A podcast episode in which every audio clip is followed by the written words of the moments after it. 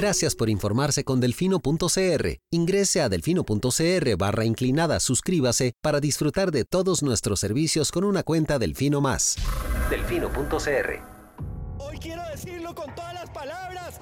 ¡Páguele a la caja! ¡Pague la deuda con la caja! He oído argumentos de todo tipo pero pocos argumentos tan estúpidos, tan ridículos. Para mí es más rico comer arroz y frijoles en paz que venderle el alma a Satanás. Debería tomar un vasito de agua antes de hablar para que pueda coordinar la lengua con el cerebro. Pero aquí o todos rabones o todos culones, pero no unos ñatos y otros narizones. Se toman un vaso de me vale madre. Creo que me extrañaban, ¿verdad? Coca-Cola sin azúcar presenta Curul en llamas, cubriendo y sufriendo la Asamblea Legislativa, porque alguien tiene que hacerlo.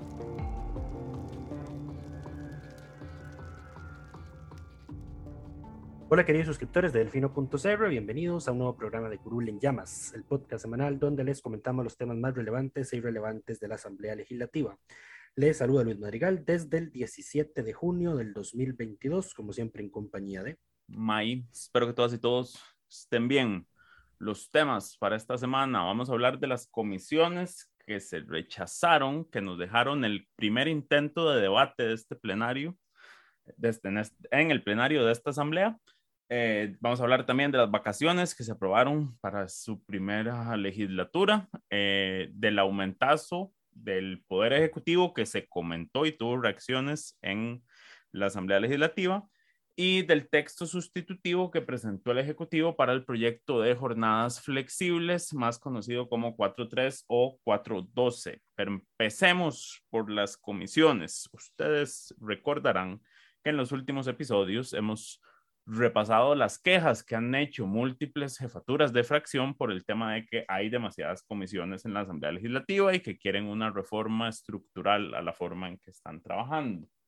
Pero bueno, quedaban todavía eh, dos, por lo menos dos mociones de votarse presentadas por el Frente Amplio desde hace dos semanas aproximadamente, el primero de junio, eh, que eran para que se abrieran comisiones investiga, investigadoras, ¿sí? De el caso Diamante y de la, el financiamiento y estructuras paralelas en las pasadas elecciones del 2022. Em, estas mociones habían pospuesto su conocimiento eh, dijeron en, en, la reunión de jefaturas de fracción de esta semana, porque varias fracciones le habían pedido al Frente Amplio que necesitaban conversar con, con sus bancadas antes de tomar una decisión, entonces se habían postergado y ya a estas alturas hay 42 comisiones aprobadas. Entonces, en jefaturas de fracción, eh, don Jonathan Acuña, el, el jefe de fracción de, del Frente Amplio dice como, bueno, ya, ya le dimos mucho tiempo, eh, ya queremos que se voten. Entonces trataron de convencerlo de que mejor se enviara el tema a una comisión, a una subcomisión de ingreso y gasto. Que recordarán, Lucho, que la Comisión de Ingreso y Gasto crea subcomisiones para investigar eh, o cómo es, cómo es que funciona. De hecho, todas, las, todas las comisiones dictaminadoras, todas las comisiones permanentes crean subcomisiones cuando tienen proyectos para dictaminar.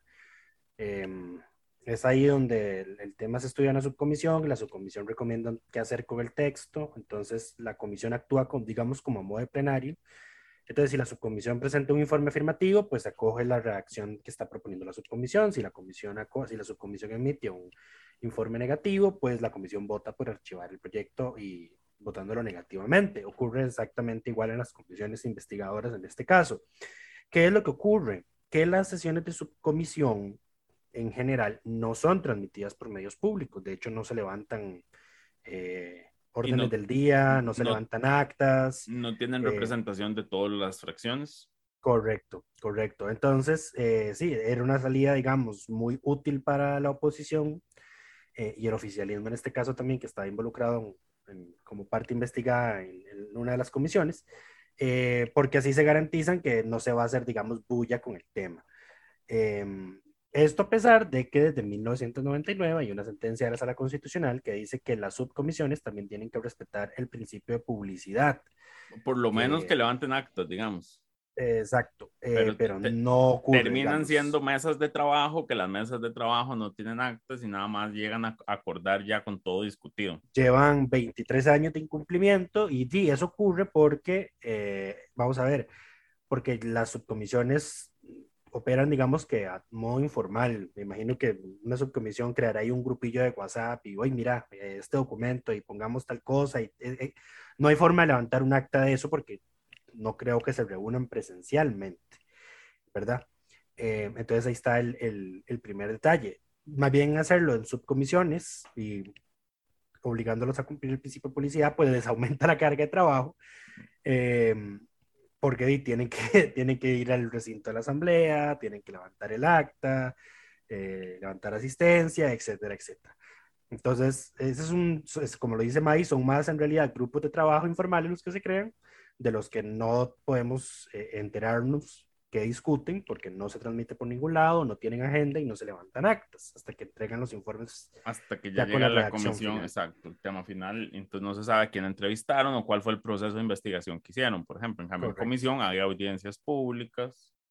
Se levantan actas, actas con transcripción literal de lo que se habla en la sesión, eh, se transmite por, por por los medios electrónicos de la Asamblea, etcétera. Entonces, claro, esa era una solución eh, brillante, al final fue la que terminaron escogiendo después de una larga, extensa discusión. Pero claro, el, hizo que creo que por primera vez en, no sé si en todo el periodo o, desde hace varias semanas, la sesión de plenario terminara a las seis de la tarde. Correcto. Como, como, em. está como está previsto, digamos. Pero fue a pura, a pura discusión y a puro pleito. ¿Por qué? Porque por alguna extraña razón, el Partido Liberal Progresista, en especial su jefe de fracción, don Eliezer Feinsack, empezó a atacar al Frente Amplio por este tema. Eh, él, mismo lo él mismo lo decía, el PLP no tiene nada que perder con estas investigaciones porque no tenemos alcaldes investigados por el caso Diamante, no tenemos alcaldes, eh, y eh, pues en el tema de financiamientos de partidos políticos, pues no tenemos nada que temer de que se investigue. no tuvimos ninguna estructura paralela, etcétera, etcétera. Entonces ahí es donde uno no, entiende por qué este, esta, esta animadversión de Don Eliezer hacia el Frente Amplio, acusándolos de querer hacer un show político. Lo que no dice es que lo que pierden es la silla en el acuerdo del 1 de mayo. Eso es lo que pierden. Eso es lo que está en juego, porque dice, eh, al parecer el acuerdo era no llevar estos temas a, a una comisión investigadora de, de, las, de todas las fracciones involucradas en el acuerdo del 1 de mayo, que recordemos, el primer anuncio que hicieron fueron las comisiones que iban a crear, porque es que aquí es donde entramos a las, a las malas justificaciones que dieron. Y aquí voy a hacer un paréntesis, porque si ustedes me preguntan, estas comisiones probablemente no iban a hacer mayor cosa.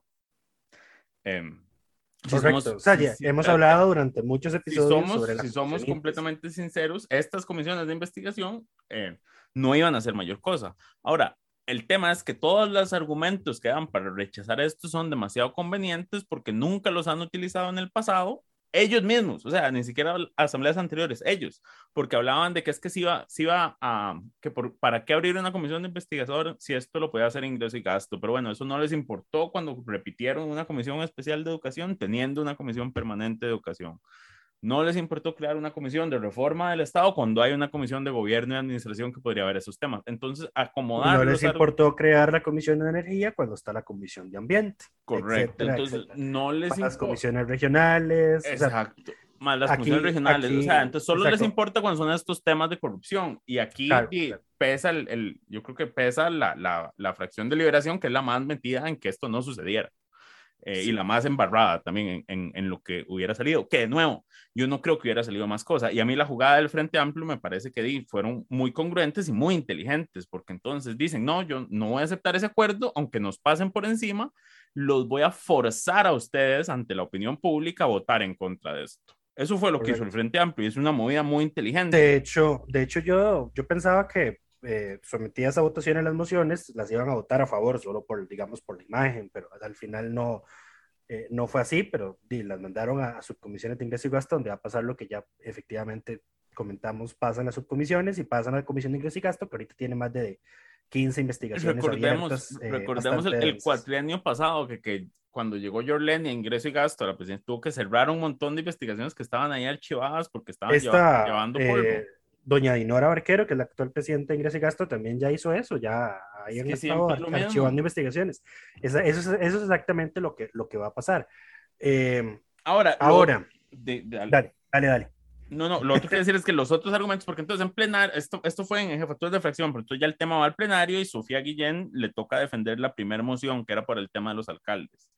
Eh, interviene muy bien, interviene también que, que genera caos en, en, liberación, que pide un receso para ver qué van a hacer eh, y empieza a pedir recesos. Incluso ella, en algún momento, después de alguno de los recesos, se burla del, del de Liberación Nacional muy elocuentemente eh, y dice como es que si tienen alguna duda en la redacción, pues, pues podemos, podemos discutirlo, porque creo que todo es muy claro y para que estén pidiendo recesos para discutir es que no, no entiendo qué está pasando. Entonces los deja muy mal parados y por eso, además, por, por la congruencia y por liderar este tema, vamos a darle el reconocimiento a Sofía de diputada de la semana. A quien también... y, no solo, y no solo por eso, sino porque también don, don Eliezer, en esos ataques que empezó a hacer hacia el Frente Amplio, acusándolo de perder el, hacer perder el tiempo de la Asamblea y de querer hacer un show político, doña Sofía atinadamente le responde, estas mociones nosotros las tenemos presentadas desde hace ya más de 15 días. Y eh, además, el, el, el liberal progresista dio sus firmas. Eliezer cometió era el, el, error de haber firmado la moción, exacto. Exacto, bueno, Eliezer Feinsack era, era firmante de las dos mociones y varios otros diputados del liberal progresista también.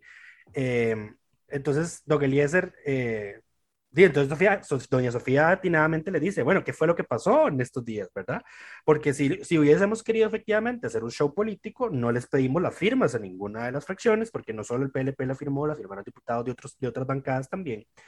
Si, si, quisiéramos hacer un show, la presentamos sin avisar, no les pedimos firmas eh, y, y, no, lo que hicimos fue jugar legal estábamos jugando limpio. Y lo hicieron. Efectivamente, o sea, al Frente Amplio no se le puede acusar de querer hacer esto un show político porque anunciaron. Fue la oposición la que hizo un show político de Exacto. Ah, eh, y no, y aquí hay que, creo que hay que ponerlo con nombres y apellidos. Fue don Eliezer. Y, y, y, verdaderamente, o sea, no, no es porque tengamos animadversión. No, pero, pero. Sino porque. No, eh, que Liberación también quería hacer show por esto, porque antes, es que cuando estaba en la bueno, del plenario, hizo, pero don Rodrigo no lo dejó. Llega el punto en que dicen, oh, bueno, no, hagamos un debate reglado, que eso sigue sin ser un debate, era más, démosle tres minutos a cada bancada para que justifique su voto. Um, y don, eso, don, esa... don, don, Oscar Izquierdo, que es el subjefe de fracción, si no me equivoco, de Liberación, Correcto. había intentado intervenir y ya después intervino en, en ese semidebate eh, para decir que es que Liberación va, va, a investigar y siempre estaba en contra de la corrupción y se echa todo el cuentazo y solo le faltó rasgarse las vestiduras para decir que lo iban a mandar a ingreso y gasto a pesar de estar ellos directamente afectados, cuando todos sabemos que eso implica eh, lo que ya dijimos, no publicidad y que no vaya a terminar en nada. Eh, pero bueno, entonces, eh, sí, sí, para, para libera, Liberación también quiso hacer show político de esto. Sí, solo que don Rodrigo Arias no los dejó. Eh, don Rodrigo, como ya lo habíamos comentado en ocasiones anteriores, ha dicho que él no va a permitir las intervenciones de fondo cuando se pide la palabra por el orden. Y don, don Oscar Izquierdo, antes de la moción de debate reglado, eh, fue justo, justamente eso lo que empezó a hacer. Entonces don Rodrigo le llamó al orden y le quitó el uso de la palabra. Y llamó a todas las ya había, había empezado, había empezado su discurso de, no, en liberación, estamos, y don, y don Rodrigo a nivel le hizo, su intervención no es por el orden, le llamo al orden, eh, después hay una moción de revisión en la que usted puede hablar, eh, pero en la moción de revisión solo hay cinco minutos a favor y en contra. ¿Qué es lo que pasó? Que se apuntó un montón de gente, entonces iban a hablar menos de, de un minuto cada uno.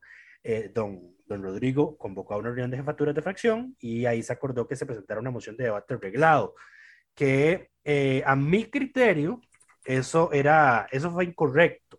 ¿Por qué? Eh, porque, estaban, porque, ya estaban en votación. No, no necesariamente, sino porque el, el, debate reglado tiene sustento en el artículo 107 del reglamento, ¿verdad? Uh -huh. Y el, el, artículo 107 lo que dice es que los asuntos en los que no se disponga de forma expresa en el reglamento un lapso para discusión, cada diputado tiene 15 minutos. Eh, pero que mediante una moción de orden el plenario puede acomodar a acordar realizar un debate reglado, que se necesitan dos terceras partes del total de los miembros y que esa moción debe establecer el lapso por el que cada partido puede hablar eh, y realizar el uso de la palabra. Entonces, la redacción del artículo 7 habla de que el debate regulado está destinado a temas en los que la, el reglamento no tenga lapsos de discusión definidos. Las mociones de revisión, que era lo que estaba en discusión en ese momento, no, establecen pero... que son cinco minutos a favor y cinco minutos en contra. Entonces, no puedes hacer una moción de debate reglado sobre una moción de revisión, porque el artículo 107 dice que eso es solo para asuntos en los que no hay forma expresa, un lapso para discutir. No, pero es que lo que hicieron, a ver, y si no me equivoco, voy a revisar la moción, pero lo que yo entendí fue que lo que hicieron fue abrir un debate reglado sobre el tema en general. No, sí, pero es que si, no sobre la moción, no, no, no, lo que era sobre el tema en general. No, no, no, era sobre la moción de revisión, era lo que estaba en discusión porque luego no se abrió el espacio para discutir la moción de revisión por el fondo. Era una moción, una, una, era una moción de debate arreglado sobre la moción de revisión, lo puedes revisar en el acta. Y la, y la moción hacía mención explícita al artículo 107, que es el que establece los requisitos que aquí te menciono. El artículo, ese artículo 107 se, se reformó con el, eh, la reforma general del reglamento de marzo del 2019. Eh, no puedo revisar el acta porque no lo han subido, pero bueno, después confirmamos. No, pero sí, yo eso sí lo tengo eh, eh, absolutamente claro. Eh, ahí sigo pasando los tips de, de, funcionamiento reglamentario a la presidencia de la Asamblea de vez en cuando. Lo otro, lo otro ahí, como dato anecdótico, antes de que sigamos hablando del tema, fue que ese jueves, que, fue, que pasó todo este despelote, falló el sistema de voto público. antes de que votaran, de hecho yo pensé que, iba a ser como qué conveniente, van a votar las mociones y no hay sistema de voto. Sí, Sí, sí. Eh, entonces tuvieron que votar poniéndose de pie y quedándose sentados. Entonces yo ya estaba paniqueado, eh, estresado, porque esa era la forma de votación que se usaba antes de julio del 2016, cuando se implementó el voto electrónico en la Asamblea. en, el anterior recinto, yo, como iba ahí a la Asamblea, eh, pues tenía que hacer una vista rápida y tomar fotos de los diputados que se quedaban de pie o se quedaban sentados para hacer manualmente el registro de votación, que ahora hacemos prácticamente de manera automatizada. Entonces yo ya estaba eh, estresadísimo porque el día, lo que se estaba votando era una moción de agenda de consenso que tenía las mociones de las comisiones, la admisibilidad de una reforma del reglamento y varias votaciones de proyectos. Por, por dicha, el sistema se arregló y toda la cosa, pero eh, fue, fue anecdótico volver a ver esa modalidad de votación eh, sí les hice la, advertencia de que si se votaban proyectos de ley, el reglamento dice que en eso sí tenía que hacerse una votación nominal. La votación nominal, para los que no lo saben, es cuando se llama a cada diputado y el diputado expresa cómo vota. Eh, es como si se pasara asistencia, solo que en lugar de decir presente, pues dicen a favor o en contra. Eh, pero en fin, volviendo al tema de, de, las comisiones. pues sí, eso fue lo que pasó. Se votó la moción de debate arreglado, empezaron a poner sus excusas.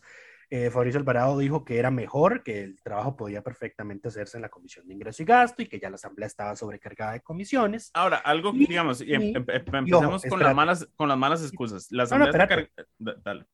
Espérate, espérate es de que hay un tema muy medular que, que, yo creo que zanja toda esta discusión y creo que ha sido la intervención más honesta de todas las que se hicieron el jueves. Y es que don Fabricio dice que no es lo mismo reclamar sobre la integración de las comisiones de reforma al Estado, de energía y educación, porque esos sí son temas prioritarios. Entonces aquí está, aquí está la verdad real de, todo de, todo el, de toda la negativa de crear las comisiones. No consideran que sea un tema prioritario. ¿Por qué? porque salen afectados. Por ejemplo, Nueva República. Eh, tuvo, eh, está siendo investigado por estructuras paralelas de financiamiento de partidos políticos. No, el que está naturalmente, investigado es el anterior. De, pero, pero sus figuras, sus figuras son las que están investigadas. Sí, eh, Liberación está investigado por todo el a ver, a, esto, a, ver, esto, a ver, a ver, esto es como que el movimiento libertario cambiara el nombre y se hiciera el partido no sé qué, partido patitos, es exactamente lo mismo. Se cambiaron el nombre, se hicieron un partido nuevo, pero es la misma gente, es exactamente igual. Sí, pero la investigación queda en el partido, no, no en las personas. Ah, las personas también, pero... Sí, o sea, no se está investigando muchas, Nueva República. Muchas gracias por darme la razón. A Nueva, a Nueva República no le sirve, sus figuras no le sirve que se investigue el tema de las estructuras paralelas. Eh, al PLP, al PLP dicen las malas lenguas que 10 por la relación que eh, en la relación fallida que tuvo con el con Mario eh, Redondo. Con Mario Redondo, que ya se me olvidó el nombre de su partido. Que estaba em, involucrado en el caso de Amantes, uno de los investigados. Ajá. El Partido Progreso Social Democrático, el oficialismo, pues está investigado por, estructuras, paralelas. Eh, el PUS, yo di, creo que es caso Diamante, no sé si el caso, no sé si algunos no hay ningún, por el no caso Diamante. ningún alcalde, pero entonces francamente no, no entiendo ahí el PUS, seguro nada fue nada más para seguir la corriente al resto de la oposición. Eh, y el FA, pues de ahí no tenía nada que perder, ¿verdad? El, Frente Amplio siempre se caracteriza por tener eh, al día y, y, y en, correcto, en correcto sus estados financieros, no tiene alcaldes investigados por el caso Diamante, no tenía nada que perder. Em, y DIN, Liberación, Liberación sale perdiendo con las dos, ¿verdad?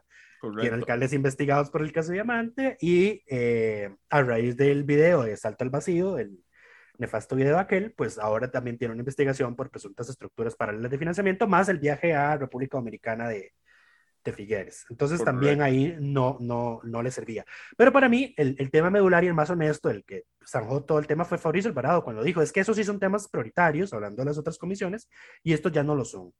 Eh, y de hecho, yo creo que para la otra asamblea también dejaron de ser temas prioritarios cuando terminaron las elecciones, porque no presentaron el informe del caso Diamante. Y a ver, y aquí hay que hacer una aclaración, no es que la comisión que se iba a hacer para este caso, en esta asamblea, fuera a reiniciar toda la investigación. Lo que iban a hacer era tomar el expediente anterior, en el que no se emitió un informe, porque no, no, alegando que no tuvieron tiempo, no lo presentaron, y terminarlo en un lapso de seis meses.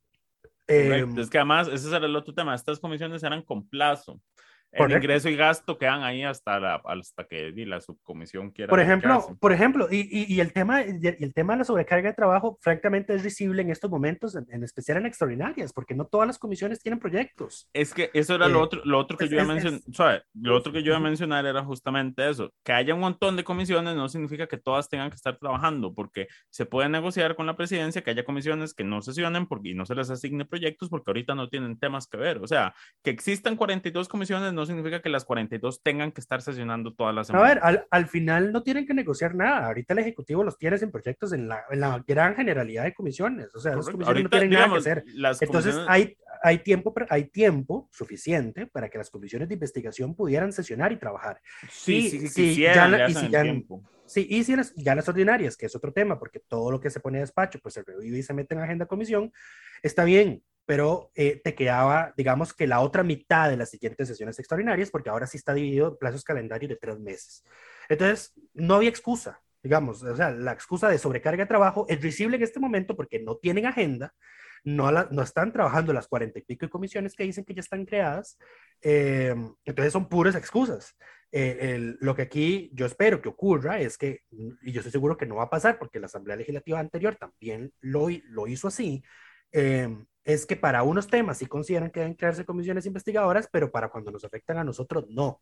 Correcto. Eh, pero con esto, con esta toda habladera y lloradera por la cantidad de trabajo comisiones que tienen, supuestamente, eh, lo que va a hacer es que ellos mismos se ponen la soga al cuello, por, la, la soga al cuello porque ahora no, no, no, debe, no deben crear ninguna comisión investigadora para ningún tema. Todo tiene que ir a verse en la Comisión de Ingreso y Gasto Público o en las comisiones temáticas respectivas de lo que quieran investigar. Eso es lo que, están haciendo. Es lo que se desprende de los discursos que dieron. Incluso Gloria Navas se dejó decir que como el tema ya estaba eh, judicializado y que no tenían nada que hacer, lo cual... eso no es cierto. No, bueno, pues tiene sentido porque ella tiene razón en que todo el mundo llega a decir que se abstiene. Lo que pasa es que eso nunca los detuvo en el pasado, digamos. Eh, no, no. De hacer comisiones. Y, entonces eh, el tema es, cuando el Ejecutivo tenga un escándalo y allá en casa presidencial por, por, el, por prevaricato, por el decreto que firmó el presidente del aumentazo, no van a poder abrir una investigación porque está judicializado. Eso es lo que se, se, la pusieron fácil al Ejecutivo. Tema que se judicializa, tema que no van a investigar al parecer. Pero bueno, la realidad, y todos lo sabemos, es que no les va a importar y sí lo van a hacer. Exacto, ahí eh, mismo ahí se van a, contradecir. No les, va a importar la incongruencia. Ahí se van a contradecir y ahí sí van a decir, no, para esto sí es prioritario y sí necesitamos una comisión especial investigadora. Correcto, pero bueno, pero y lo importante recordar es eso. Em, las comisiones, que existan tantas comisiones, no significa que todas estén trabajando, ni significa que todas tengan que trabajar de forma simultánea. Hay muchas, habrá 40, pero en realidad podrías tener máximo unas 6 funcionando en este momento. Y bueno, ojo que la de comisión, la del caso Diamante eran seis meses, la de financiamiento de los partidos políticos eran cinco, o sea, era menos, ¿verdad? En cambio, las otras comisiones que ya crearon ya les pusieron plazo hasta el 30 de abril del 2026. Sí, las, eh, las, estas, las de provincias y demás, que no hacen nada más. Se, usan solo para que eh, los presidentes de esas comisiones tramiten sus propios proyectos. Correcto. Eh, pero bueno, ya hablamos del tema del jueves, de las discusiones. Primera vez que se van, creo que a las seis de la tarde, de que asumieron curules y la congresista de la semana es doña Sofía Guillén, eh, por hablar con la verdad y decir las cosas como son. Sí, sí, a nombre del Frente Amplio el, Frente Amplio no fue el que jugó sucio en este caso, sino fueron los otros partidos, los otros diputados eh, que firmaron la moción y luego eh, quisieron zafarse, ni siquiera, ni siquiera tuvieron la decencia de retirar la moción, oiga, hágame el favor, eh, ¿verdad? y luego salen ahí haciendo insultos y acusándolos de juego sucio cuando efectivamente no fue el caso. Eh, ay, yo no lo puse en la crónica de ese día, pero me acabo de acordar. Don, don Eliezer llegó al extremo de, eh, de como descalificar al Frente Amplio diciéndole, sí, los que se sientan aquí a mi izquierda, porque todos sabemos cuál es la carga peyorativa que llevaba el comentario, ¿verdad? No, yo no Eh, espero. o sea, no por es favor, por no favor, es- Mauro. no creo que fuera peyorativa, era más, eh, más una alusión alegórica, ideológica, para no referirse directamente, porque en este intercambio que hubo queda claro que el Frente Amplio maneja mucho mejor el reglamento de la Asamblea Legislativa que las demás fracciones, eh, y eso sí, Eli, Eliezer fue muy, en algunas partes de sus intervenciones, muy hábil en no nombrar ningún diputado en específico, porque si los nombran tienen derecho a hablar por la alusión. Correcto. Entonces, en una se le fue y de hecho el, el presidente, don Rodrigo Arias, eh, no le dio la palabra después por la alusión a Jonathan Acuña y después salió regañado por una intervención por el orden, que sí era por el orden, porque le dijo usted lo que está haciendo lo está haciendo mal. Correcto. Eh, pero bueno, eh, queda, queda en evidencia que, a ver, el, el manejo del reglamento y la dinámica del plenario sí la domina más eh, el, el la fracción del Frente Amplio. En especial don Jonathan, que lleva siendo asesor, fue asesor antes de ser diputado, pues una considerable cantidad de años. Eh, Correcto, pero pasemos al siguiente tema que generó discusión, ya lo mencioné, fue el tema del, del aumentazo que anunció el miércoles el presidente de la República. Eh, ¿qué- ¿A qué nos referimos con el aumentazo? El miércoles en conferencia de prensa el, el presidente salió a anunciar que le había aumentado el salario a ministros y a, a los ministerios y viceministerios, a, los, a la jerarquía, a los jerarcas, como sea que, que se diga, em, en millón trescientos, casi que los duplicó. Así es, sí, era un aumento de casi el 100%, 90 y Era un aumento de prácticamente el 100% sobre el salario base. ¿Cuál es Ahora, el ¿qué, tema? qué, qué es más? Exacto, ahí está el truco que lo, lo acabas de mencionar. E- Es sobre el salario base. Eh, y como en este país tenemos en el sector público, pues el esquema de salario base más pluses, pues ahí, Sí, ahí, ahí va, ahí va, ellos- ahí sube más, ¿verdad? A, ellos se les multiplica, por ejemplo, los que son nuevos entran con una prohibición si están colegiados y tienen título por lo menos de licenciatura del 30%. Más, Entonces, y ese- oiga, y, y aquí también hay que aclarar un tema, no es que los ministros todos ganaban un millón quinientos, ¿verdad? Eh, un millón seiscientos. No, Eh, porque no. hay algunos, aunque a estas alturas la mayoría probablemente recursos humanos no ha hecho todos los estudios y no ha elevado todos los salarios a lo que No, no, no, no, pero no me refiero a eso, sino porque eh, cuando vos trabajas en el sector público por el, por el tema de eh, patrono único, eh, por ejemplo, el tema de las anualidades, no importa la institución en la que hayas trabajado, pues eso se te sigue contabilizando. Sí, y Eh, si estabas antes de la, si tenías continuidad antes de la 96-35, tenías 60 de prohibición y no 30. Correcto. O sea, Que- entonces pero no- el, el- el caso es que yo recuerdo en este momento que vengan de, de la administración pública, el de seguridad, eh, la de Mideplan, ajá. em, así presentes, no, los demás vienen de afuera. Los demás que recuerdo, eh, salud viene, bueno, salud, salud viene de afuera porque estaba, no estaba. Eh, educación viene de afuera, el MOP viene de afuera, el MAC viene de afuera. En su mayoría, me parece que, y por eso los salarios eran más bajos aún que, el- que el- que los. Creo los que el, el único, el, único, el único que ganaba, digamos, más de un millón trescientos, según una nota de eh, interferencia de Radio UCR, era don Gerald Campos Valverde, ministro de Justicia, y es porque Di era funcionario de la Corte, Él ¿verdad? venía de la corte. Ah, bueno, Eh, em, entonces la tenía- señora de trabajo. Ah, doña, doña Marta Viene del Poder Judicial. Eugenia Esquivel, sí. Correcto. Pero bueno, entonces, él claramente al hacer este anuncio, y aquí hay que hacer un paréntesis, digamos, más allá de lo que uno piense del anuncio, pues esta discusión De la hecho- tu- la, tuvimos a lo interno de la, re- Ah. de la reacción. Aquí, aquí, decía- tengo, aquí tengo los dos, los dos más altos, es el ministro de Seguridad. Sí, Dos porque es el- millones el que- seiscientos, eh, porque él venía del Poder Judicial, entonces el salario No, base de del- de la DIS. trescientos. Ah, cierto, sí, la, de la DIS, perdón. Los aumentos anuales de la 9635, los aumentos anuales acumulados, más la prohibición para ejercer profesiones liberales, y luego está la eh, doña Laura Fernández, la ministra de Planificación, que era ases- asesora de eh, Mario Rondo, me parece. don Mario Redondo. Entonces también su salario Hablando, de, hablando del caso de- Diamante. de los dos, de los dos millones. Eh, doña Yorleni León, ahorita está ganando 2 millones 700, pero Venía eso diputado. es, no, pero eso es, no, pero sí, los diputados no tienen anualidades ni nada de esas cosas. El tema con ella es que, eh, si no mal recuerdo, el Ministerio de Desarrollo Humano es un ministerio sin cartera. Ella es presidenta Ella es ejecutiva de presidenta ejecutiva de Limas y a los presidentes ejecutivos a- mm, no se les está aumentando. eh, o De sea, hecho, la un salario- mayoría- tienen un salario diferente. La mayoría de presidencias ejecutivas tienen salario único. Sí, tienen un salario único equivoco. diferente y eh, el aumento no le aplicaba a los ministerios sin cartera. Sí, Entonces, si si las son pres- los presidentes ejecutivos no les tocan. Pero bueno, Sí, el eh, salario de los presidentes ejecutivos está por encima de, de- de los 2 millones. Está el de Lice que gana 8, el de la caja la que caja gana gana 7. Son 7 salarios únicos. y hay, las, hay- hay las presidencias grande. ejecutivas creo que todas tienen salario Banco Central gana cinco y medio, una cosa así. único. Eh, pero bueno, eh, claramente, ah, bueno, estaba en el paréntesis antes de que Lucho me interrumpiera. El paréntesis era que, digamos, si usted me, si usted me pregunta a mí, yo esos salarios para esos puestos los veo razonables. E- ese no es, no es la discusión. Yo creo que eso, el aumento había que hacerlo, el ajuste había que hacerlo en algún momento. Como todo con este gobierno es un tema de procedimiento. Ese aumento no lo podía aprobar por vía decreto. ¿Por qué no se puede aprobar por vía decreto? Porque estamos en el peor escenario de la regla fiscal en el escenario 4, donde la deuda, la relación deuda-PIB supera el 60%. Eso significa que hay medidas extraordinarias eh, que la ley contempla para este tipo de escenarios. ¿Qué tipo de medidas? Bueno, por ejemplo, que el salario base no se puede ajustar por un tema de costo de vida.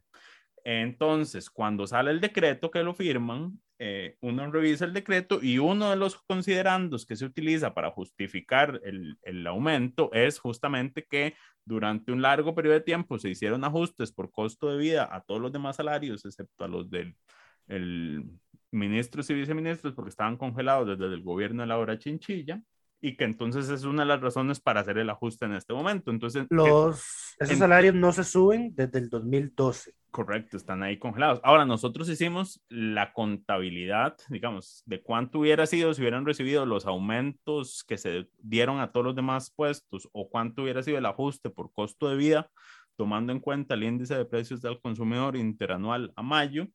Y eh, el ajuste que se hace es como 500 mil, 700, pa- en uno de los casos es 500 mil colones más lo que se les está dando que lo que hubiera sido solo un ajuste por costo de vida.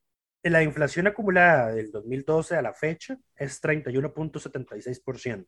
Y el aumento, fue casi un 100%. Fue casi un 100%. Entonces, Sí. claramente ahí hay una, hay una desproporción. Entonces, claro, Em, en la asamblea esto generó reacciones. Eh, la diputada Paulina Ramírez, que es la presidenta de la Comisión de Asuntos Hacendarios, dijo que iba a pedir el, el, el decreto y iba a hacer las consultas a la Procuraduría porque ella tenía dudas de la legalidad de, de ese tema.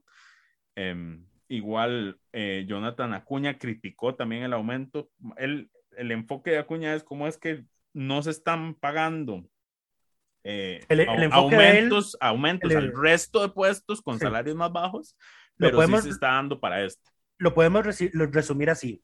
Para el funcionamiento de instituciones y sus programas, regla fiscal. Para mis conmigo, para mis compas, para mis amigos de gobierno, aumento de salario al 100%. Así se puede resumir, digamos, la, la- la argumentación de, de don Jonathan. Entonces, él expone que hay programas sociales que atienden poblaciones vulnerables que no están recibiendo dinero por la aplicación de la regla fiscal. Ya hemos publicado, por ejemplo, el caso de la Junta de Protección Social, que a pesar de tener la plata, digamos, una cuenta bancaria, no puede transferirla eh, a organizaciones que tienen programas sociales para población en, en estado de vulnerabilidad. Eh, y, y yo creo que el- para mí la mayor desfachatez, cuando se hizo el anuncio, lo que me pareció lo- la mayor desfachatez, es que los funcionarios públicos tienen un, un reconocimiento de aumento salarial por costo de la vida de 7.500 colones por cada 100.000 eh, decretado para el año 2020, se lo tienen suspendido ilegalmente. O sea, yo- May me preguntó cuando, cuando dije eso, que por qué ilegal, y le pasé como 10 documentos en PDF donde distintas ¿Qué? instituciones del sector público, incluido Midaplan y el Servicio Civil y la Procuraduría, dicen que, lo que, de que ese decreto en el que se le suspendió ese aumento es ilegal, porque Es se les había reconocido, está, es, es- parte de su patrimonio. Se había reconocido, pero no se había ejecutado y se detuvo. Yo no recuerdo qué fue lo que pasó, pero bueno, Lucho dice que es Sí, ilegal, pero supongo que eso estará en algún... Me, vieras que me preocupó una cosa, bueno, eso es por decreto, naturalmente me fui a revisar el decreto que, que tiene ese aumento suspendido y no encontré en la página de la Procuraduría que eso esté impugnado. Nadie lo ha impugnado. Eh, eh, a nivel constitucional, no sé si habrá algo en el ah, no, o, en, otro lado. pero, sí, esos, esos expedientes sí no salen, no salen ahí en la, en la página web de la Procuraduría. Pero Eso sí me, me, resultó llamativo. Eh, pero sí, ahí vemos di, la oposición naturalmente cuestiona la legalidad, lo hace Liberación, lo hace el Frente Amplio. Eh, a ver, todos los partidos creo que coincidieron y nosotros también coincidimos en que el, salario que ellos tienen pues no es acorde a las responsabilidades que tiene, que tiene el cargo. Eh, pero hay que analizar varias cosas. Uno es el contexto y el que se hace. Eh, dos, es la forma en la que se hace y la forma en la que se anuncia. porque naturalmente el, presidente dice, no, es que esto es un... es, es, es, una gota de agua, es una gota de agua en una plancha hirviendo, así le dicen a un no, Acosta fue el que dijo eso. No, lo dijo, no, lo dijo, lo dijo Chávez. no, no. no, no, no me digas que no, porque yo fui el que transcribí eso. el de la, frase, es una gota de agua en una plancha hirviendo, la dijo Chávez. Y de hecho, ellos, entre, entre Chávez y Acosta, no se ponen de acuerdo en cómo es que se va a fin el, el, aumento, digamos. Porque Chávez dice que la instrucción es, si les, doy el aumento del 100%, a, cambio de, una, eh, de un recorte en la planilla de la institución. Que May luego ahí sacó la explicación de que solo podría hacerse en puestos de confianza porque las otras plazas, digamos, no pueden crearse nuevas plazas y las que se queden vacías hay que eliminarlas y toda la cosa. Entonces, sería, quitándole un, sería quitándose un puesto de asesor, por ejemplo. Pero luego sale a costa y dice, no, no, es que la partida de remuneraciones es una partida como el todo y como se presupuesta siempre más, porque por si hay algún imprevisto, pues lo tomamos de ahí. Entonces, ahí hay dos cosas distintas de cómo se va a financiar eso. No, eso, bueno, pueden ser plazas que no se llenan. Eh, el tema es que lo, lo que sí dicen es que no van a aumentar eh, el rubro de salarios en cada uno de los ministerios. Por eso es que también solo aplica para ministerios con cartera que tienen su presupuesto y pueden hacer esos ajustes. Por ejemplo, la ministra de la Condición de la Mujer no tiene salario en este momento, no se le podría, porque no es la presidenta ejecutiva de, del INAMO como era anteriormente. Así es. Eh, sí, entonces se cuestiona eh, la legalidad, se, se cuestiona la oportunidad, la conveniencia, el aumento eh, yo creo que al fin y al cabo solo las cámaras empresariales fueron las que salieron a defender ese momento. Eh, y no sé si el Partido Liberal Progresista, porque creo que fue el único de los que no me respondió eh, que si tenían reacción a la noticia del aumento. Y me parece haber leído así que sí, eran salarios muy bajos. Solo el sector empresarial privado fue el que salió a defender los aumentos. Muy bonito porque si lo hubiese hecho el PAC, estarían comiéndose los vivos y con el discurso de contención del gasto, pero, como ahora son sus representantes, sus amigos, sus familiares los que están en los puestos de gobierno, pues ahora sí hay que subirles el salario. Qué bonito es todo. Cadesco salió, salió, a decir que estaba de acuerdo con que le aumentaran el salario a su expresidenta, o sea, es que qué más iban a decir, digamos, eh, igual de la Cámara de Industrias, pero sí, ahora, más allá, y en esto, el ajuste era necesario, sí, la forma en que se hizo es ilegal. Es ilegal. Ese es el tema. Ese es el sí, Porque, porque sí, eh, porque como ya dijo May, la 9635 dice que en el escenario 4 no se pueden subir los aumentos por costo de la vida. Correcto, y, eso, eso, que sí que hizo de hecho, de hecho, de hecho, esto lo discutimos antes de que saliera el decreto. Luego salió una noticia en serio hoy de que supuestamente no se iba a firmar, pero a los minutos salió el presidente y lo firmó. Eh, ya, ya, vamos viendo cómo va a funcionar el gobierno cuando publique algo serio hoy, ¿verdad? Van a ir a salir a hacer, exactamente lo contrario. Eh, pero Byte era de la tesis de que, eh, de que dependiendo de cómo se redactara el decreto, podía ser legal o, no legal o ilegal. Eh, porque si decían que no era un aumento por costo de la vida, pues entonces no se configuraba la prohibición que está en la, en la 9635. Mi argumento es que era ilegal sí o sí, eh, pero luego salió el decreto y uno de los considerandos viene con la lista taxativa de todos los aumentos por costo de la vida que no se le aplicaron a los ministros y a los viceministros. Entonces, ya eso es, es más que evidente que es un aumento por costo de la vida más un aumento de base, más un reconocimiento adicional. Que las dos cosas están prohibidas por la 9635. Notoriamente ilegal. Ilegal. Es ilegal, más bien yo no entiendo por qué las... A ver, las, eh, creo que solo el Frente Amplio, bueno, el Frente Amplio y Liberación mandaron sus reacciones eh, sin necesidad de pedírselas. Eh, pero el tema no se discutió en plenario, por ejemplo. Mandaron, lo que mandaron fueron comunicados de prensa y video a los chats con la prensa. Eh, pero no se ha hecho un mayor escándalo con esto. Me, me, me sorprende, por ejemplo, el caso de doña Gloria Navas, em, que eh, no tuvo el mayor reparo, por ejemplo, con una de las ideas del Ejecutivo, que ahorita no me acuerdo cuál era, em, eh, con el tema de la vacunación obligatoria, ya me acordé, que iban a quitar la vacunación obligatoria, doña Gloria Navas salió el mismo día a decir, a decir, cuidadito con lo que hacen, porque como lo hagan, la, dependiendo de la forma que lo hagan, es ilegal. ¿verdad? Mm. En este caso no la hemos, no la hemos escuchado decir nada. Eh, yo pensaría que Doña Gloria, digamos, sería, no sé, una Frankie Nicolás, que el primer indicio de una ilegalidad va corriendo a la fiscalía y presenta la denuncia. Así es como actuaba en la vida privada, ¿verdad? Por ejemplo, cuando, cuando Don Albino Vargas hacía algún bloqueo. Eh, veremos, le daremos más días de gracia para ver si, si lo hace, pero es absolutamente evidente que ese decreto es ilegal. Más bien, también me extraña a mí que la Contraloría General de la República, ayer mismo, y si no hoy, a estas horas, estamos grabando a las 5 de la tarde, no sacara ya un oficio previniendo al Ejecutivo de que ese aumento tiene que dejarlo sin efecto porque es ilegal. Eh, y la Procuraduría no espera nada porque la Procuraduría es la abogacía del Estado, nombrada por el Ejecutivo, solo que todavía creo que está un, el anterior, si no mal recuerdo. Mm, eh, la Procuraduría tiene una estructura extraña en la porque ese nombramiento lo ratifica la Asamblea, me parece.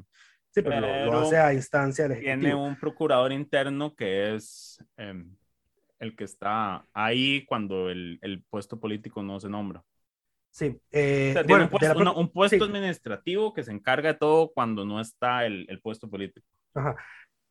Bueno, de la Procuraduría no espero mayor cosa porque tiene una carga de trabajo excesivamente alta y sus pronunciamientos siempre salen extemporáneos, salen muy tarde.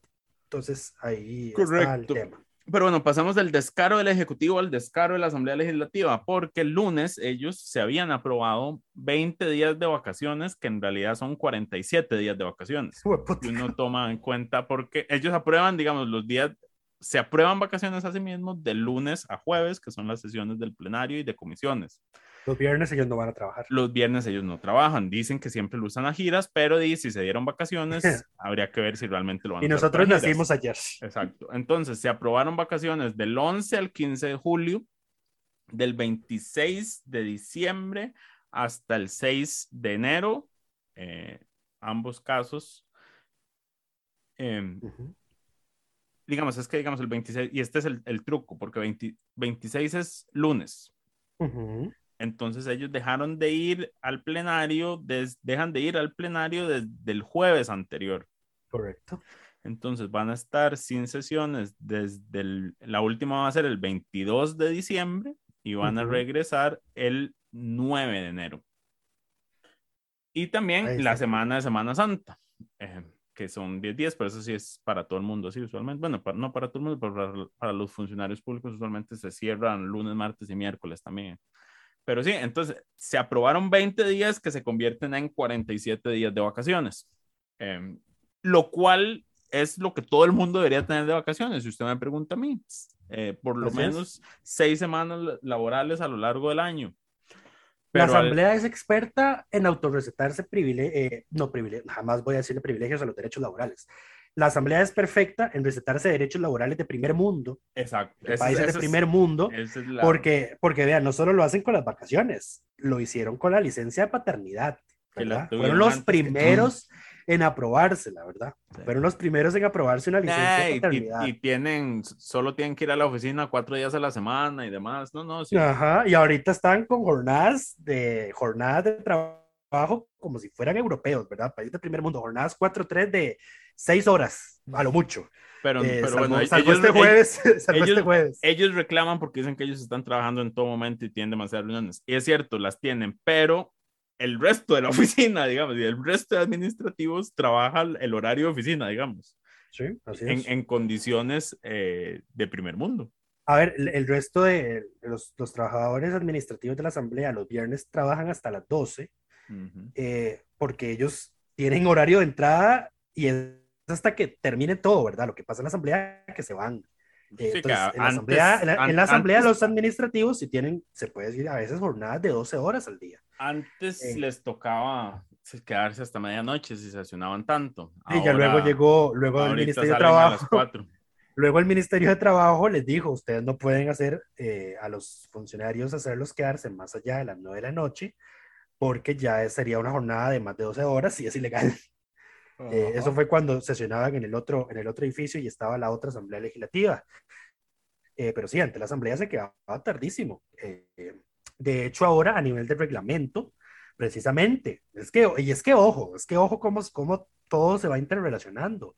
A nivel de reglamento, ahora, cuando tienen que discutirse, por ejemplo, informes de comisiones investigadoras, hay plazos definitivos para aprobar determinados proyectos de ley, la, fe, la hora máxima para discutir y pasar de inmediato a la votación es las 7 de la noche, precisamente por el tema de que no pueden extenderse, no, sí, no, para que no pueden extenderse las jornadas, pero ahí van con el proyecto Jornadas 4, 3 de 12 horas, ¿verdad? Muy bien. así, bueno, así hacemos una muy bonita transición al texto sustitutivo. El lunes el gobierno circuló a las jefaturas de fracción y a los medios de prensa el documento, bueno, yo no sé si a todos los medios, para nosotros nos lo pasaron. es, que, es, que, yo no lo vi en ningún lado y yo, yo, se, lo pedí, al encargado de prensa y él me lo envió y yo dije, se lo pasaron a todo el mundo. Em, entonces nosotros también lo teníamos y hicimos una nota al respecto, revisamos el texto eh, y, y di, mantiene los principales problemas que, que es, di, que es inconstitucional. Eh, fue muy interesante. El jueves hubo una discusión, estaba en el programa de Amelia Rueda, el abogado Jaime Ordóñez. Jaime Ordóñez. Eh, y mientras él estaba explicando por qué el proyecto es inconstitucional, llamó la jefa de la fracción oficialista, doña Pilar Cisneros, em, para dar su punto de vista. Em, y digamos, ese fue un muy buen ejemplo de la diferencia entre entender un tema y repetir un discurso, porque don Jaime Ordóñez muestra una claridad al hablar de la inconstitucionalidad del proyecto y de por qué es un retroceso en temas de derechos laborales. Y doña Pilar lo que hace es repetir el discurso que le han dicho que repita, que es que no hay una violación a ningún principio constitucional porque se cumple el principio de las 48 horas y no tiene mayor profundidad que repetir eso. Entonces, digamos, es muy evidente, eh, se hace muy evidente cuando se sabe y cuando no se sabe de un tema. Eh, sí, esto, esto preocupa, digamos, porque eh, este argumento no solo lo repito doña Pilar, se lo escuché ayer a la ex magistrada de la Sala Constitucional y ahora ministra de Trabajo, a doña Marta Eugenia, que el, el argumento de ellos es que como la jornada semanal no pasa de las 48, ¿verdad? Ajá de las 48 horas, el proyecto no es inconstitucional. No, pero es que entonces están ignorando el resto del artículo 58, que dice que el máximo de la jornada diaria son 8. A ver, es que el, 58 no dice nada más el tope máximo de horas a la semana. Es que dice también el, tope máximo de horas al día. No, y, dice, y lo más importante, y el tema de fondo aquí es que dice que después de la octava hora se tienen que pagar extras, que se paga 1.5, que ese es, el, ese es el, el meollo del asunto. A ver, por eso es que hemos dicho el cansancio en este programa que toda esta discusión, a ver, no, no, no la discusión, porque la discusión es sana, pero a ver, desde el punto de vista de hacerles ver de que no es posible hacer lo que quieren hacer a nivel de ley, eh, el, la, el, toda esta fuerza política que se está moviendo a favor de un proyecto, exacto, pues no tiene sentido porque la norma constitucional está vigente y no se puede cambiar tan rápido como lo quieren. Y es que ni siquiera lo han han metido una reforma a la Constitución para cambiar, lo que es lo primero que tienen que hacer. Ni siquiera creo que una reforma a la Constitución pueda pasar porque el, convenio, de la, el primer convenio de la OIT es justamente ratificado por el país, es justamente sobre este tema y sobre las ocho horas. Eh, y recordemos que en, nuestro país, a pesar de que hay gente en redes sociales que no lo logra entender al parecer, em, incluidos bufetes de abogados para nuestra sorpresa, el bloque de constitucionalidad lo compone la Constitución y eh, los tratados internacionales de derechos humanos ratificados por el país. Entonces... Eh, y según desde el 1992, eh, la Sala Constitucional ha declarado la supremacía de los tratados internacionales de derechos humanos en la medida de que otorguen mayores derechos Correcto. que los ya establecidos en el ordenamiento interno. Pero bueno, sobre el texto, eh, no era un texto final. El jueves hubo una sesión de trabajo a la cual los, el sector sindical se negó a asistir porque dijo que el proyecto no resuelve nada y que su posición en esto es clara.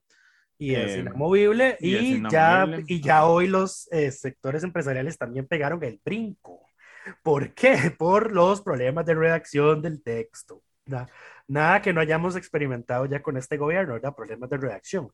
¿Qué, Ahora, ¿qué, qué, fue lo que pasó? Resulta y acontece que la propuesta del artículo 2 em, que dice, se refiere a los límites de la aplicación de jornadas excepcionales, dice que si la persona trabajadora solicita, eh, o, perdón, demuestra mediante un certificado médico que su permanencia en una jornada laboral de 12 horas diarias le representa un prejuicio, eh, pues en su evolución médica, digamos, eh, pues se puede trabajar 8 horas sin que le rebajen el salario.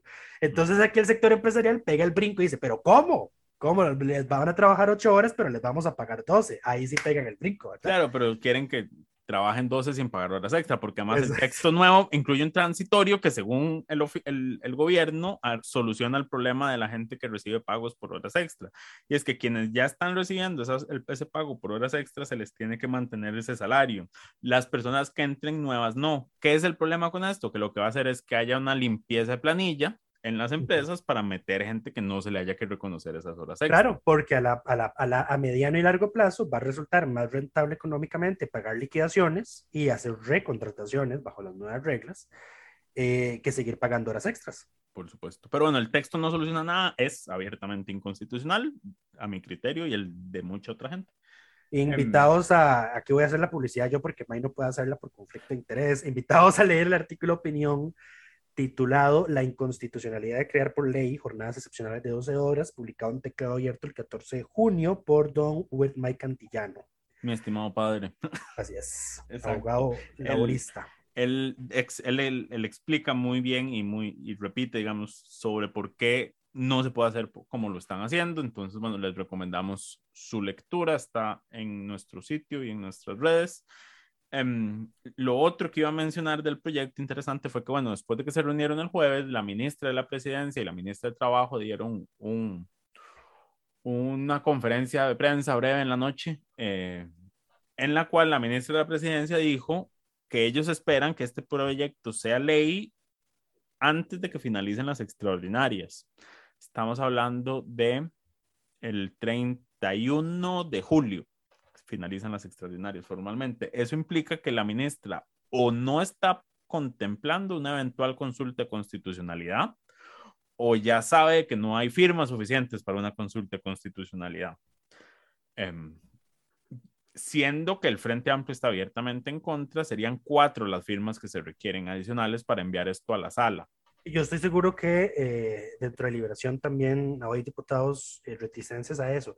Y ojo que tampoco es, ojo, cuatro ojo, firmas no vas, o sea, yo esperaría no. que se consiga más por el tema que es. Claro. Pero eso claro, evitaría ahí. que se pueda aprobar en, en, en, estas extraordinarias. Entonces, o la ministra de la presidencia se Pero, eso que, es... esta, que, eso existe, o di, nada más es muy positivo. Eh, de, de, francamente, no sé. Eh, no, además, una consulta lo que lo suspende es un poquito más de un mes. Entonces, Por eso. Tampoco es. Mucho más de un mes porque es hasta que llegue el fallo. Está Esto siendo demasiado. hasta las otras extraordinarias. Está siendo demasiado optimista eh, y cajita blanca para ella. Eh, pero ¿qué, ¿qué, era lo que quería decir además sobre el proyecto?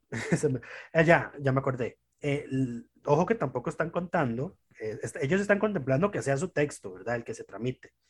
Eh, no están contando de que Liberación Nacional está haciendo sus propias mesas de negociación, la diálogo, también. de escucha sobre el texto para construir su propia propuesta. La unidad eh, también y el Frente Amplio también hizo foros eh, con expositoras y expositores sobre este tema también, vi en el Ajá. canal de la Asamblea. O sea, las fracciones también están moviéndose en, para definir cuál va a ser su línea en esto. Eh, pero la, el Ejecutivo lo tiene claro porque la ministra de la Presidencia sí lo dijo, que el proyecto, ellos saben que lo que presenten va a ser una base que después la Asamblea puede modificar. Eso sí lo dijo. Pues pero sí, eh, creo que eso es todo por esta semana. Efectivamente, eso es todo. Eh, proyectos este... nuevos interesantes. Hubo uno que se me olvidó mencionar la semana pasada. Pero lo vas a mencionar en el correo porque como esta semana no se votó absolutamente nada, no, pero eh, es que no vamos el, a... el, el, el, que voy a mencionar es de la semana pasada, es el de Paso de Faunas que presentó el Frente Amplio. Después ah, sí. hay Eli Feinza que empezó a cumplir su promesa de, de, eliminar 90 impuestos y presentó un proyecto que elimina unos 10. Le faltan 80. Se llama, se llama Simple, Simple 1. Correcto. Simplificación de impuestos para levantar la eficiencia y la competitividad fase 1. Correcto. Eh, Elimina con unos por los 10, seis. le faltan unos 80 para cumplir su promesa de campaña. Eh, lo demás, creo que bueno. lo otro ahí es, mucho más- ojo, ya, ya está en, en trámite el, en la Comisión de Nombramientos el análisis para recomendar o no la ratificación de las designaciones del Ejecutivo en ARECEP, que eso lo mencionamos en el... eh, Llegó esta pasado. semana y tienen 30 días para objetar. Le dieron Eh, 5 días hábiles Le a la comisión. cinco a la Comisión de Nombramientos, exacto. Entonces están, están corriendo contra el reloj. Eh, pero bueno, ya eso se está moviendo. Eh, vamos a ver cuándo se mueven también con los nombramientos de magistrados que están pendientes. Quién sabe qué carajos están negociando. Eh, pero yo, honestamente, eh, eh, así un comentario al aire sin entrar a mayor profundidad, tal vez más adelante. Eh, francamente, he aprendido a quedar agradecido de que la anterior Asamblea Legislativa hiciera el montón de nombramientos que hizo, porque así le dejó menos poder de decisión a esta Asamblea Legislativa que lo que he visto, oiga, qué terrible y qué dicha que no van a poder hacer mayor cosa. Hablando de el tema de Arece, pero ahora que lo mencionas, el plazo se vence en las vacaciones que se aprobaron. Dice, No lo Antes- no, sabían, antes. no lo sabían porque el- las vacaciones se las aprobaron antes de que entrara, pero el documento entró el 14 y ellos están de vacaciones del 11 al 15.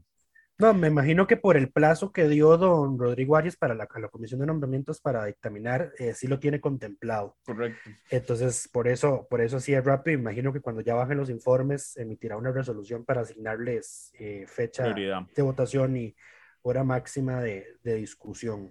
Y ahora sí, yo creo que con eso estamos por esta semana. Esperamos que todas y todos estén bien y nos escuchamos de hoy en ocho. Coca-Cola sin azúcar presentó Curul en llamas, cubriendo y sufriendo la Asamblea Legislativa, porque alguien tiene que hacerlo.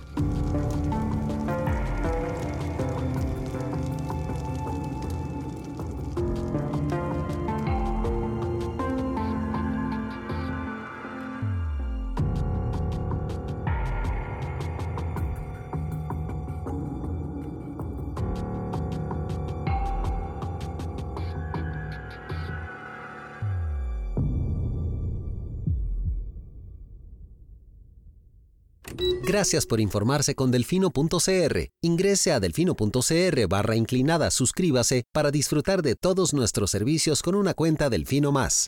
Delfino.cr